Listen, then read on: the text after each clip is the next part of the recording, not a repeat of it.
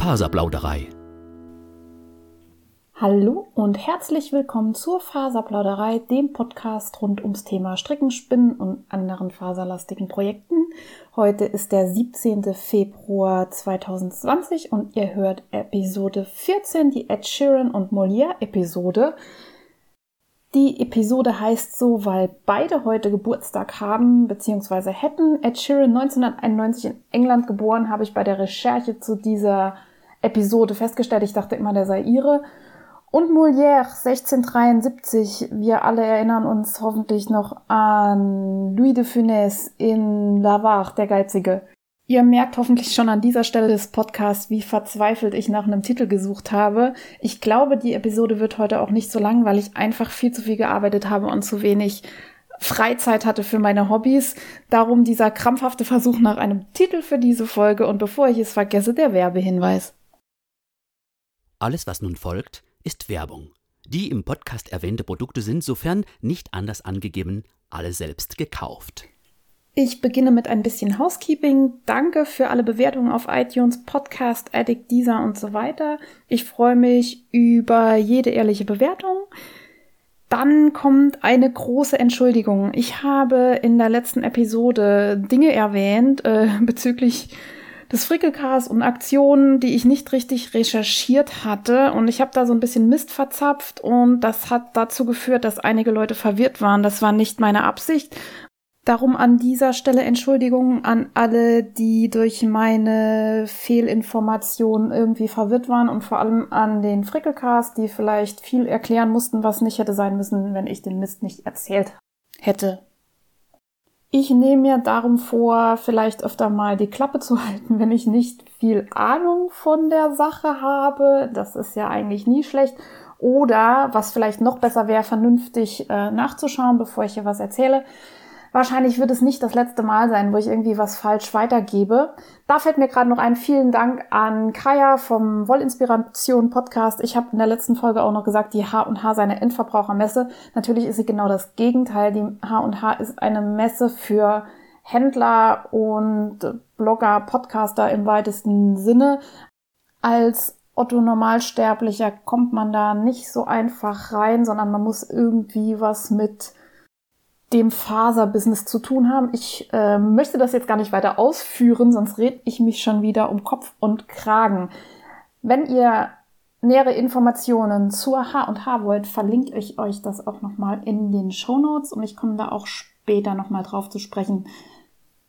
Um nochmal richtig zu stellen, also der Frickelcast gibt einen Workshop auf der H&H. Ich verlinke euch dazu die Webseite der H&H, da könnt ihr genau nachlesen, dann waren auch die Cowls. Ich habe gesagt, die seien kostenlos. Das ist nicht so. Aber ihr bekommt sie für einen kleinen Betrag auf Revelry und ich verlinke sie euch hier auch nochmal. Nochmal ein großes Entschuldigung für alle, die ich verwirrt habe. Bitte weist mich weiterhin auf Fehler hin. Die werden mir wahrscheinlich immer noch mal passieren. Ich ärgere mich dann auch sehr über mich selbst und ich versuche das dann besser zu machen oder noch mal klarzustellen. Ich hoffe, ihr seht es mir nach und schaut im Zweifel immer noch mal auf die Originalquelle. Das sollte man ja auch im echten Leben öfters mal tun. Für alle, die sich noch fragen, wie die Saarlandmeisterschaft für mich gelaufen ist, ähm, so lala. Hätte ein bisschen besser klappen können, aber es hätte auch viel schlechter laufen können. Darum möchte ich mich gar nicht beschweren. Ich war dabei. Ich habe jetzt äh, okay mitgemacht. Ich habe nicht richtig gut abgeliefert. Ich bin nicht in die Top Ten gekommen. Aber äh, ich habe noch Potenzial nach oben, sagen wir mal so. Ich habe nicht das gezeigt, was ich vielleicht noch hätte zeigen können. Ich habe total viel gelernt. Ich weiß, woran ich unbedingt an mir arbeiten muss. Ich muss im Wettkampf irgendwie den Fokus mehr auf mir selbst behalten. Ich muss ausblenden, was um mich rum so geschieht ich muss unbedingt meine Technik bei gewissen Übungen verbessern und ich muss meine Cardio verbessern. Ich habe so ein bisschen auf dem letzten Loch gepfiffen. Aber ich habe ja auch schon das Dauermotto für 2020. Das ist ja meine Rumpfstabilität. Ihr seht, ich habe viele, viele Baustellen. Das ist auch alles gut so. Ich habe noch viele Möglichkeiten, mich im CrossFit zu verbessern und da weiterzuarbeiten. Es wäre ja auch schade, wenn man schon alles kann. Und da fällt mir noch ein Tipp ein. Wer sich für Mentaltraining im Wettkampf interessiert, dem empfehle ich die Bücher Mentaltraining für Läufer. Das ist zwar im Titel her für Läufer gedacht, aber ich finde, dass sich jeder Sportler da was rausziehen kann. Und den Brain and Barbels Podcast, da geht es speziell um Mentaltraining beim CrossFit. Der ist sehr gut gemacht. Ich glaube, die Person, die den Podcast hostet, ist Psychologin oder Psychologiestudentin, aber da bin ich mir jetzt auch gerade nicht sicher. Ich verlinke euch das nochmal alles in den Show Notes. Was ist noch passiert? Ich habe tatsächlich mal einen Post zum Quake geschrieben, zu dem Schal, den ich ja in der letzten Episode schon als Finished Project hier äh, proklamiert habe. Da habe ich noch eine Frage an euch. Benutzt ihr Feedreader, um Blogs zu lesen? Ich benutze ja Feedly ganz exzessiv und habe da alle Blogs drin gespeichert, denen ich gerne folge. Und dann mache ich mein Feedly auf und sehe, wer wie wo was Neues gepostet hat. Und wenn mich das dann drin interessiert, klicke ich nochmal auf die Blogseite. Mein Feedly für meine Website zeigt mir allerdings nur an, wenn ich eine neue Podcast-Folge veröffentlicht habe. Darum interessiert mich das. Ist das für euch ein Ding? Muss ich da dran arbeiten oder nutzt das Ding eh keiner, benutzt niemand Feedreader und ich brauche die Mühe da nicht reinzustecken?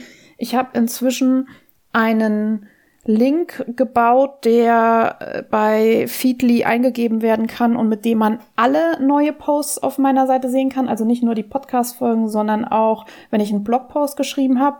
Das ist allerdings ein bisschen umständlich. Man muss dazu auf meiner Seite äh, so ein Bildchen anklicken, die ist ganz unten ist so ein Bildchen, da steht drüber äh, Link für Feedreader. Das ist alles so eine Krücke, Krückentechnik, um da up to date zu bleiben.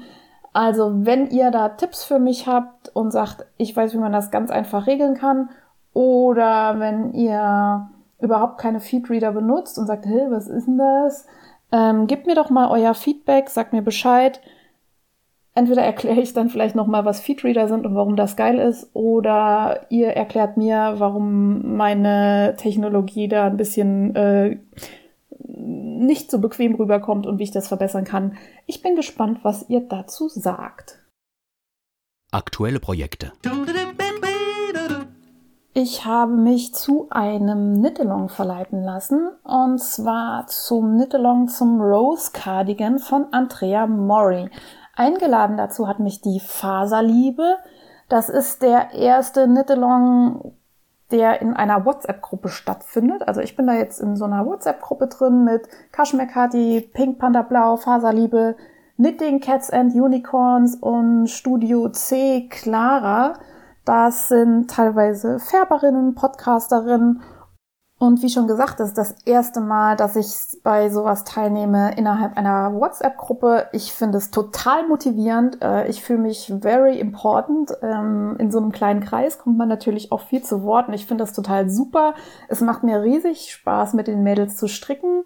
Den Rose Cardigan hat die Faserliebe vorgeschlagen, die sehr viele Muster von Andrea Mori strickt bzw. gestrickt hat. Um mitzumachen, war ich ein bisschen Stash-Diven. Das heißt, ich bin durch meine Wollvorräte getaucht und habe diverse Knäuel von Rock the Wool herausgezaubert, die schon seit dem Auersmacher Wollfest im letzten Jahr auf ihr Projekt warten. Diese Garne sind zwar ein bisschen dünner als im Pattern vorgesehen. Das sind quasi Sockenwollstärken, aber mit der richtigen Nadel und ein bisschen hin und her stricken komme ich auf die gewünschte Maschenprobe. Und da das Pattern sowieso so ein bisschen oversized ist, also es ist ein Cardigan mit Fledermausärmeln, der ziemlich groß ausfällt, macht es auch nichts, wenn ich ein bisschen kleiner rauskomme als gedacht. Und ich dachte mir, ich habe ja sowieso die Tendenz, Dinge viel zu groß zu stricken. Vielleicht ist es da gar nicht verkehrt, schon grundsätzlich ein bisschen kleiner anzufangen. Wobei, ich meine, ich bin jetzt mit meiner Maschenprobe entsprechend der Maschenprobe im Muster, also eigentlich sollte es auch nicht kleiner werden. Schauen wir, was das wird.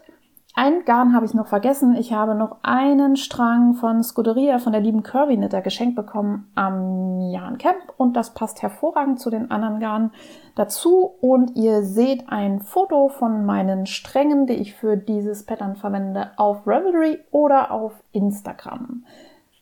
Außerdem habe ich am Spiral Escape nach Martina Behm mit Kaschmirzauber von Welt der Wolle weitergestrickt. Das habe ich das letzte Mal schon erwähnt. Ich bin jetzt am dritten Knäuel. Die Wolle ist total super. aber ich hatte bisher in jedem Knäuel einen Knoten. Ich weiß nicht, ob jedes Knäuel von Kaschmir Zauber tatsächlich einmal einen Knoten drinne hat. Das ist ja auch eigentlich okay so. Also ich glaube, wenn man Garn von der Stange kauft, ist das irgendwie normal, dass da mal Knoten drinne sind. Allerdings ja, nervt mich das schon so ein bisschen. Was heißt nerven? Ich mache die Knoten raus und verbinde die dann, wie ich normalerweise mein Garn wieder ansetzen würde, weil ich keine Knoten in meinem Gestrick haben möchte. Jo. Falls ihr das Garn auch schon mal verstrickt habt, gebt mir doch mal euer Feedback, ob ich gerade die Montagsknäule erwischt habe oder ob das einfach so ist, dass da in jedem Knäuel einmal neu angesetzt werden muss. Das äh, Spiral Escape Pattern ist ein super Mitnahmeprojekt. Also es wird einfach Krauts rechts gestrickt und man muss sich da nicht viel merken. Und ich habe mir die Anleitung aus meinem Buch nochmal abfotografiert. Ich habe das so auf dem Handy, wenn ich mal nicht mehr wissen sollte, wie es weitergeht, könnte ich danach schauen. Das wird auf jeden Fall noch in diesem Quartal fertig. Ich mache das ja im Rahmen des Yeti Club Projektes auf Revelry, wo wir vier Projekte im Jahr 2020 stricken. Faserdesaster. In diesem Segment muss ich nochmal zurückkommen auf den Rose Cardigan, von dem ich eben schon erzählt hatte. Ich habe gleich eine ganze Reihe an Faserdesastern ähm, damit produziert, die alle anwenderbezogen waren. Also es war alles mein Fehler, weil ich nicht ordentlich lese und nicht richtig zuhören kann, offensichtlich. Die liebe Faserliebe hat mir vorher alle wichtigen Tipps gegeben, die dieses Pattern betreffen, aber irgendwie arbeitet mein Gehirn sehr langsam oder ich bin zu sehr abgelenkt. Ich weiß es nicht. Ich habe das Ding, also man fängt beim Ärmel an, dreimal angestrickt, aber hey, immerhin hatte ich so eine vernünftige Maschenprobe. Ähm, ich habe falsch zugenommen an den Ärmeln, weil ich diese at the same time Angabe zuerst einmal komplett vergessen habe. Ihr kennt das in, in Strickmustern, wenn da man, man, man strickt irgendwas und dann steht da dahinter zur gleichen Zeit. Und vorher steht auch schon im Pattern, man muss unbedingt das alles vorher lesen, weil sonst macht man was falsch. Und ich glaube, ich hatte es sogar gelesen und habe es dann aber wieder vergessen. Also ich habe so die Aufmerksamkeitsspanne von einem Eichhörnchen mit ADHS manchmal. Ja, also ich habe die at the same time Sachen zuerst weggelassen, habe es dann gemerkt, dachte ich, wie dumm, bribbel ich auf. Dann habe ich nochmal angefangen, dann habe ich die at the same time Angabe falsch gestrickt. Äh, dieser Fehler ist scheinbar schon häufiger vorgekommen. Ich habe dann nämlich im Forum von Pattern äh, geguckt und gesehen, dass andere Leute das auch so falsch gemacht haben. Und weil Andrea Mori das offensichtlich gemerkt hatte, dass da einige Leute Probleme mit haben, hat sie an das Ende des Strickmusters eine Tabelle angehängt. So ein Chart, nach dem man einfach stumpf stricken kann, der total einleuchtend und super klar ist. Und man hat mir das auch vorher gesagt, dass ich nach diesem Ding stricken soll. Ich weiß nicht, warum ich es nicht getan habe, aber ich habe auf jeden Fall dann im dritten Versuch alles richtig gemacht, stricke jetzt nach diesem Chart, wie man es mir von Anfang an gesagt hat. Also es klappt jetzt einfach und es macht Spaß und es ist großartig und es wird da so ein bisschen gefadet in diesem Muster und ich hab, äh, bin ja total begeistert. Also wenn ihr das macht, könnt ihr entweder alle meine Fehler nachmachen. Also ich finde, man lernt ja auch immer wieder Sachen aus Fehlern und ich verstehe dann auch irgendwie das Muster besser, wenn ich erstmal alles falsch gemacht habe, weil ich dann weiß, was man falsch machen kann. Vielleicht an dieser Stelle auch nochmal ein Tipp in die Faserwelt da draußen. Wer mir gute Tipps geben will, bitte gib mir nie mehr als ein bis zwei Tipps auf einmal. Alles andere kann ich mir sowieso nicht merken. Das gilt auch beim Sport und bei wahrscheinlich allem anderen, was ich so tue. Und ja, ich mache gerne Fehler. Ich brauche das offensichtlich irgendwie ist das auch so mm, ein Pattern, was sich so durch mein Leben zieht. Also ich bin ja heutzutage Französischlehrerin. Ich bin aber auch schon mal wegen meiner Französischnoten sitzen geblieben zu meiner eigenen Schulzeit. Also ich muss das alles mal selber erleben, um es dann irgendwie sinnvoll umsetzen zu können. Das ist wahrscheinlich nicht der cleverste Weg, aber es scheint mein Weg zu sein. Aber auch an dieser Stelle ist es ja schön zu wissen, dass man noch Luft nach oben hat und sich noch verbessern kann. Alles andere wäre ja langweilig, wenn das Leben quasi da schon zu Ende wäre. Neue Zugänge. Ich notiere weiterhin meine Neuzugänge bzw. meine Ausgaben an Konsumgütern. Ich notiere nicht die hm, täglich notwendigen Sachen und ich notiere auch nicht meine Reisekosten, die mir wahrscheinlich die Tränen in die Augen treiben würden, aber Investitionen in mich sehe ich nicht als unnötig an. Dann schon eher so äh, Rumstehkram. Neuzugänge. Was habe ich geshoppt? Ich habe mir eine Lululemon Sporthose gekauft in Fancy Schmens Glanzoptik. Das ist eigentlich eine Yoga-Hose, sieht aber aus wie so eine Partypan. Warum habe ich die gekauft? Ich habe ja eigentlich genug Klamotten. Ich habe mir für meinen Höllenritt nach Dublin, äh, von dem ich das letzte Mal erzählt hatte, eine Hose ausgeliehen von einer Freundin. Genau die Hose, die ich nachgeshoppt hatte. Die nämlich für alles funktioniert. Es ist eine Sporthose, sie ist super bequem, sie ist eine Leggings und sie hat Glanzoptik und sieht aus wie so eine, naja, skinny Leder Jeans, keine Ahnung, whatever. Die hat sich hervorragend gemacht auf dem Konzert im Kurhaus in Wiesbaden mit so einem längeren Pulli drüber und den Quick dazu. Man hat gar nicht gesehen, dass es eine Sporthose ist. Wenn man da noch so Boots drüber zieht und nicht sieht, wie die Hose unten endet, ist das genial. Aber ich habe dann anschließend auch mit dieser Sporthose am Flughafen auf einer Bank gepennt, bin nach Dublin geflogen und gleich noch in dieser Hose auf den ersten Teil der Fortbildung geflitzt. Das heißt, man hat überhaupt nicht gesehen, bilde ich mir auf jeden Fall ein, dass ich seit, naja, zwei Tagen fast die gleiche Hose trage, ohne die irgendwie mal zu wechseln und sie hat überall eine gute Figur gemacht. Von daher durfte diese Hose jetzt auch bei mir einziehen, weil ich mir ja auch nicht immer die Klamotten von meiner Freundin ausleihen will. Auch wenn das auch eine gute Methode ist, um ähm, Klamotten zu sparen. Man muss ja auch nicht immer alles selbst besitzen, aber da ich öfters mal solche Aktionen starte, ist es nicht schlecht, wenn ich so eine Multifunktionshose in meinem eigenen Kleiderschrank habe. Was habe ich noch gekauft? Lampen für die Wohnung. Okay, das habe ich auch nicht gezählt. Man darf sich ja irgendwie Lampen in, in die Räume hängen. Bei mir äh, haben da seit anderthalb Jahren die Drähte aus der Decke geguckt. Ihr habt das vielleicht auf Instagram gesehen. Ich habe jetzt Lampen. Hey, ich habe keine Wolle gekauft, aber ich habe ein Päckchen bekommen von der Faserliebe mit Schokolade und Sockenminis. Und diese Sockenminis sind so geil. Das sind fünf nein, doch, fünf, fünf Mini-Stränge, A20 Gramm aus Merino und Nylon, also Sockenwollstärke und äh, Sockenwollqualität in einer genialen Färbung. Ihr seht Fotos dazu in den Show Notes und ich werde die auch noch mal auf Insta posten. Ich habe gerade überlegt, die waren schon mal in meinen Stories, die dürften aber inzwischen verschwunden sein. Und ich hätte gerne eure Vorschläge, was ich aus diesen Minis stricken kann. Ich habe jetzt schon den Tipp gehört von der lieben Kaffeeflamingo, war es, glaube ich, die hat gesagt Fade-Socken. Ich habe schon gehört Ringelsocken und ich habe schon von der Wollpatin den Tipp bekommen, ein Tuch von, ich glaube, Sosu Knits war's, äh, zu stricken. Socken wäre natürlich großartig, aber fast zu schade für diese wunderschönen Minis. Und ich bin gespannt, was ihr noch so weiter vorschlägt. Da ich im Moment sowieso in einer riesigen Schleife von Dingen bin, die ich noch stricken möchte, werden die wahrscheinlich auch erst später im Jahr stattfinden. Und der Korrektheit halber möchte ich auch noch sagen, dass ich die Minis geschenkt bekommen habe, aber dass da kein Vertrag oder so dahinter steht. Also ich kriege dafür kein Geld, dass ich hierüber rede. Ich verstehe mich sehr gut mit der Faserliebe. Wir werden ja auch in diesem Jahr zusammen nach Rhinebeck fliegen und ein paar Aktionen zusammen machen. Aber ich habe für diese Minis nichts bezahlt. Ich bin dennoch begeistert davon. Nay News. Ich habe weiter gebeutelt und noch mehr Park and Ride Bags von Crazy Sylvie gestrickt. Diese Dinger sind einfach der Hit. Die sind super zu verschenken. Ich habe inzwischen total verstanden, wie das Pattern funktioniert. Und jedes Mal, wenn ich denke, ich bin jetzt durch mit den Beuteln und brauche keine mehr, fällt mir ein, ach, dem wollte ich aber noch einen machen und da könnte ich noch einen verschenken. Das wird also ein weiterer Dauerbrenner in diesem Jahr sein und ich kann euch nochmal das YouTube-Video dazu verlinken. Näht euch alle diese super Projektbeutel.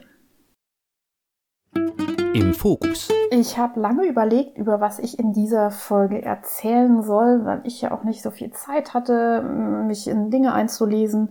Darum komme ich nochmal zurück nach Irland, genauer auf die Aran Islands. Die befinden sich ganz im Westen von Irland, gehören zum County Galway und die Aran Islands liegen in der Galway Bay Daneben liegt dann weiter westlich nur noch New York. Ich glaube, das hatte ich schon mal erwähnt. Warum komme ich auf die Aran Islands? Von dort kommen nämlich die sogenannten Aran Sweater. Ihr kennt bestimmt diese wunderschönen irischen Zopfmuster-Pullover, die eben auch Aran Sweater genannt werden. Deren Ursprung liegt, wie gesagt, auf den Aran Islands, Inishmore, Inisheer und Inishman, die drei Aran-Inseln im Westen. Ich möchte jetzt aber nicht gleich auf die ganze Geschichte der Aran-Sweater eingehen. Dazu gibt es ganz tolle Bücher, wenn man sich da richtig einlesen möchte, die ich auch nochmal verlinken werde. Das ist nämlich einmal das Aaron Knitting Buch von Alice Starmore und auch das Aaron Jumper Buch von Vaughn Carrigan. Das Buch heißt übrigens auch nicht Irish Jumper, sondern Irish Aaron. Ich verlinke es euch nochmal in den Show Notes, dass ihr das richtige Buch habt. Ich möchte in dieser Episode auf die Muster zu sprechen kommen, denn wie gesagt, die Aran-Pullover sind ja berühmt für ihre typischen Zopfmuster. Und da ist zum einen zu erwähnen dieses Diamantmuster. Also man sieht da quasi so eine Raute, die meistens gefüllt ist mit so einem Seed Stitch oder Reistitch, also eins rechts, eins links und dann versetzt oder alle zwei Reihen versetzt. Dieser Diamond ist für viele ein Fischernetz, das gefüllt ist. Einige sehen darin aber auch die typischen Trockensteinmauern, die man in Irland häufig sieht und besonders auch auf den Aran Islands, die eben aus vielen kleinen Einzelsteinchen zusammengesetzt werden. Was man auch häufig auf diesen irischen Pullovern sieht, ist das Honeycomb-Muster, also das Bienenwabenmuster. Die Bienen sind ja fleißige Arbeiter und das Honeycomb-Muster ist auch, naja, mit ein bisschen Fleiß verbunden ist zu stricken. Darum Honeycomb steht für den Lohn, den man für harte Arbeit erhält. Und an dieser Stelle kann ich gleich noch einschieben, dass ich großer Bienenfan bin. Ich finde sowieso alle Bienen- und Wabenmuster großartig. Ich mag die Farbe Honig total gerne und ich finde Bienen als solche auch großartige Insekten und finde es total spannend, was diese kleinen Tierchen alles so treiben. Last but not least bleiben die Cables zu erwähnen, also die Zöpfe im weitesten Sinne. Da gibt es Einzelzöpfe, es gibt Doppelzöpfe und was weiß ich nicht alles. Dabei wird gemunkelt, dass zweifache Zöpfe dafür stehen, dass ein Paar Seite an Seite arbeitet. Ein einfacher Zopf ist ein aufrechtstehender Mensch, der straight durchs Leben geht. Ihr seht also, diese Muster in den Pullovern sind sehr Geschichten behaftet. Es gibt da verschiedene Mythen und die, die ich jetzt erwähnt habe, die habe ich aus dem Irish Iron Buch. Allerdings sind die natürlich auch nicht belegt. Also das sind so Sachen, die man sich erzählt. Die Iren sind ja sogenannte Storyteller, die erzählen sich ja gern mal irgendwelche Märchen und ich finde es ganz hübsch, sich das anzuhören. Ihr dürft da auch selbst rein interpretieren. Wie gesagt, das ist ja, ja, so eine Geschichte vielleicht wie diese Leopardchons, die am Ende des Regenbogens ihren kleinen Goldtopf haben. Ich finde das ganz charmant und ich mag mir die Muster sehr gerne ansehen und finde es auch immer wieder nett, verschiedene Geschichten darüber zu lesen. Nicht nur zu den Mustern selbst gibt es Geschichten, sondern auch zu den Entstehungen der Mustern. Es gibt die sogenannte One-Person-Theorie, dass die Pullover durch eine talentierte Strickerin entstanden sind. Anfang des 19. Jahrhunderts waren es vor allem Frauen, die die Pullover gestrickt haben. Diese Theorie wird vor allem durch Alice Starmore vertreten. Und sie geht auch davon aus, dass die Pullover sich aus schottischen Fischerpullovern entwickelt haben. Eine andere One-Person-Theorie geht davon aus, dass es einen talentierten Stricker gab, einen Old Irish Man on Inishmore, der von den keltischen Hochkreuzen inspiriert war. Also es gibt ja in Irland häufig diese, naja, Kreuze mit dem Ringel drum, wo diese typischen keltischen Muster mm, reingemeißelt sind. Und dieser Mann soll um 1930 diese Muster von den Kreuzen auf die Pullover übertragen haben. Dann gibt es noch die Theorie von Una McDonough, die davon ausgeht, dass um 1920 zwei Frauen, inspiriert durch Einwandererinnen aus Amerika, die Muster für die Aaron Sweater übernommen haben und sich auch von, naja, Pullovern von der Stange, die es ja mehr oder weniger zu dieser Zeit schon gab, also von Shopboard-Pullovern haben inspirieren lassen. Eine weitere Geschichte finde ich großartig, weil wir Deutschen darin verwickelt sind. Ähm, ein deutscher Self-Styled Textile Historian, wie es Vaughn Corrigan nennt, hat äh, die Geschichte erfunden, würde ich jetzt mal fast sagen, dass frühe Christen die Arammuster zur Verbreitung biblischer Geschichten nutzten. Und äh, er kommt zu dieser Theorie, weil es ja das berühmte Book of Kells gibt. Das stammt aus dem 8. oder 9. Jahrhundert. Das ist ein reich bebildertes Buch, in dem frühe christliche Bilder und Geschichten dargestellt sind. Und eben dieser deutsche Historiker Heinz Kiewe sagt halt, naja, in den Bildern äh, in dem Book of Kells sind eindeutig Aran-Pullover zu sehen.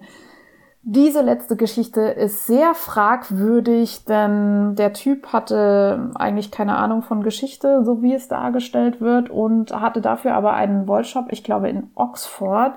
Und er hat diese Geschichte einfach dazu genutzt, dass sich die Pullover besser verkaufen.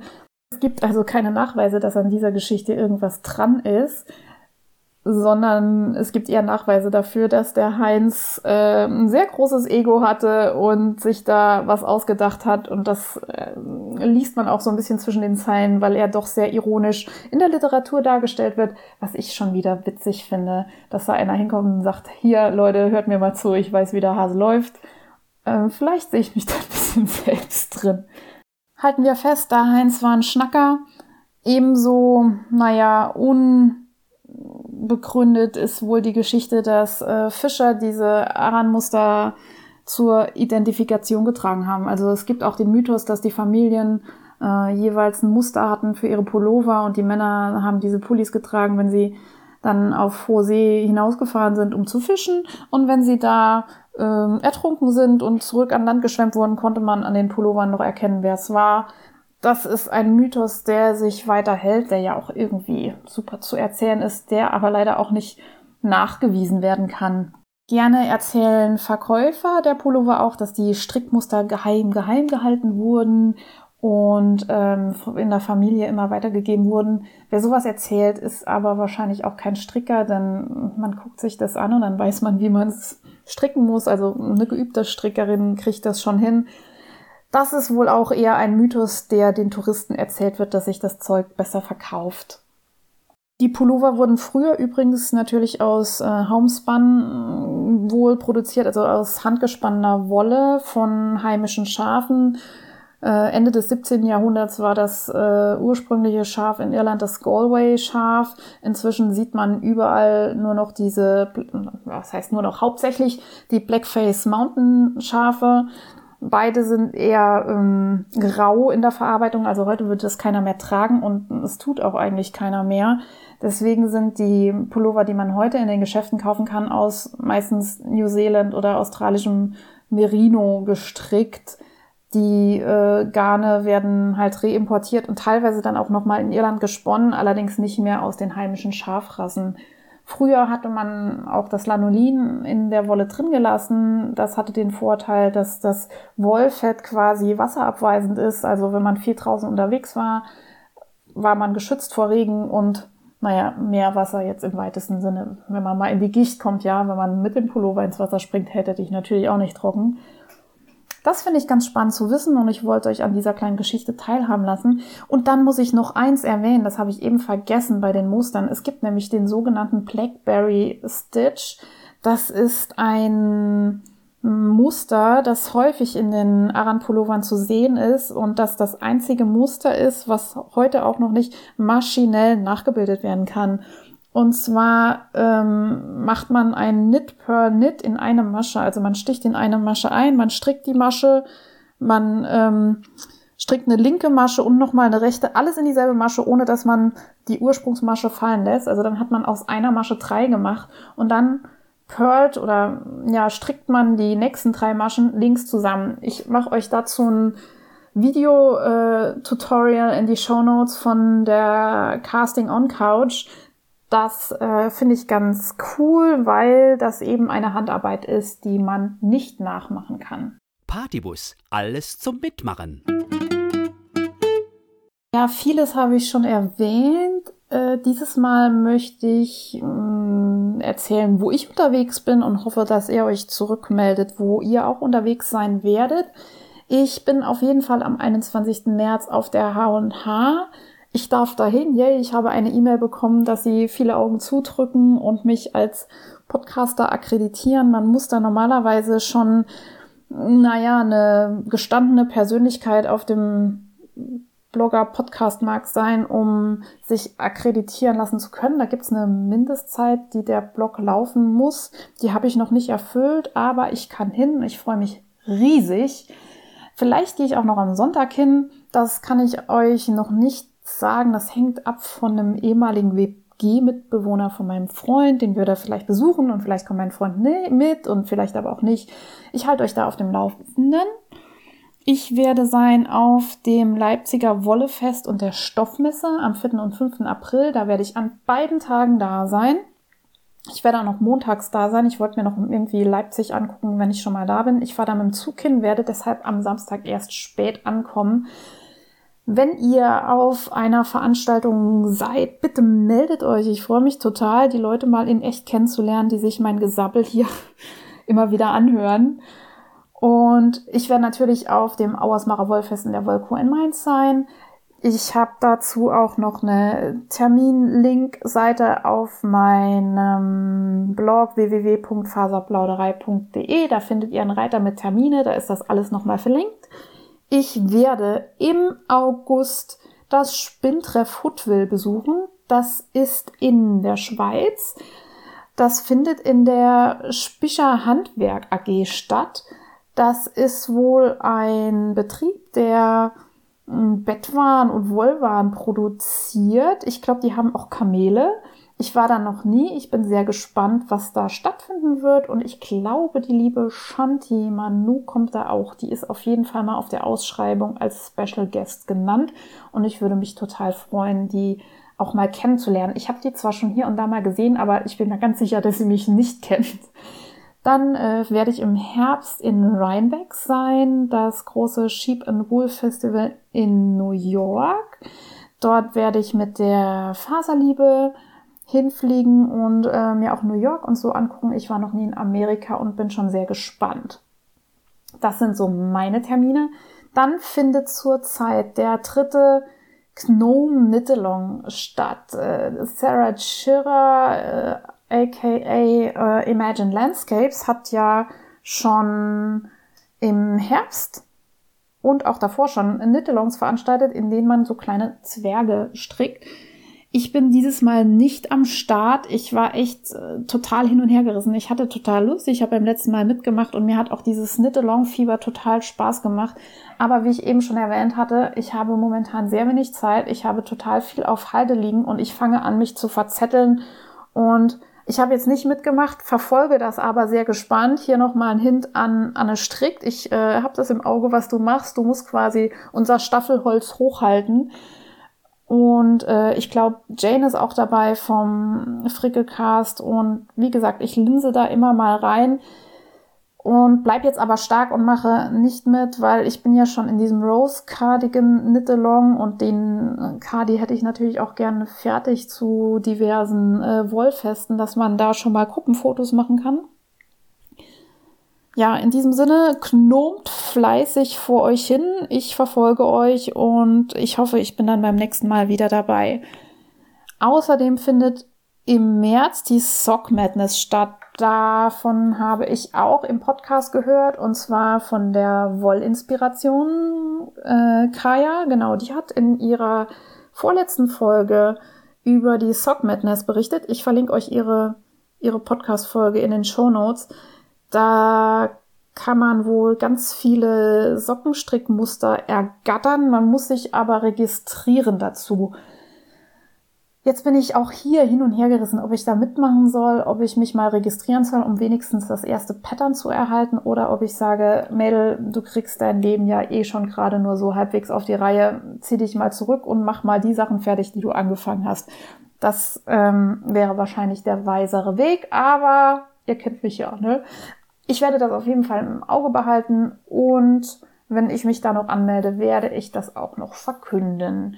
Wenn ihr noch weitere Termine habt, meldet euch bei mir. Ich verlinke euch auch gerne auf meiner Terminseite. Und ich freue mich wirklich über jeden, den ich da mal in echt treffen kann auf einer Veranstaltung.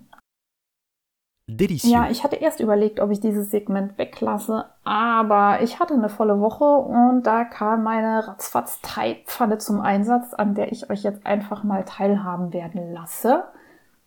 An dieser Stelle auch schon gleich eine Entschuldigung an alle, die richtig gut Thai kochen können. Ähm, ich bin ja mehr so 0815, was die Küchensachen angeht, aber ich finde das ein großartiges Rezept, um Resteverwertung zu betreiben, um gesund und vegan und schnell zu kochen. Ich lasse nämlich äh, Zwiebeln anbraten in meinem Wok, in meistens so Kokosöl oder sowas.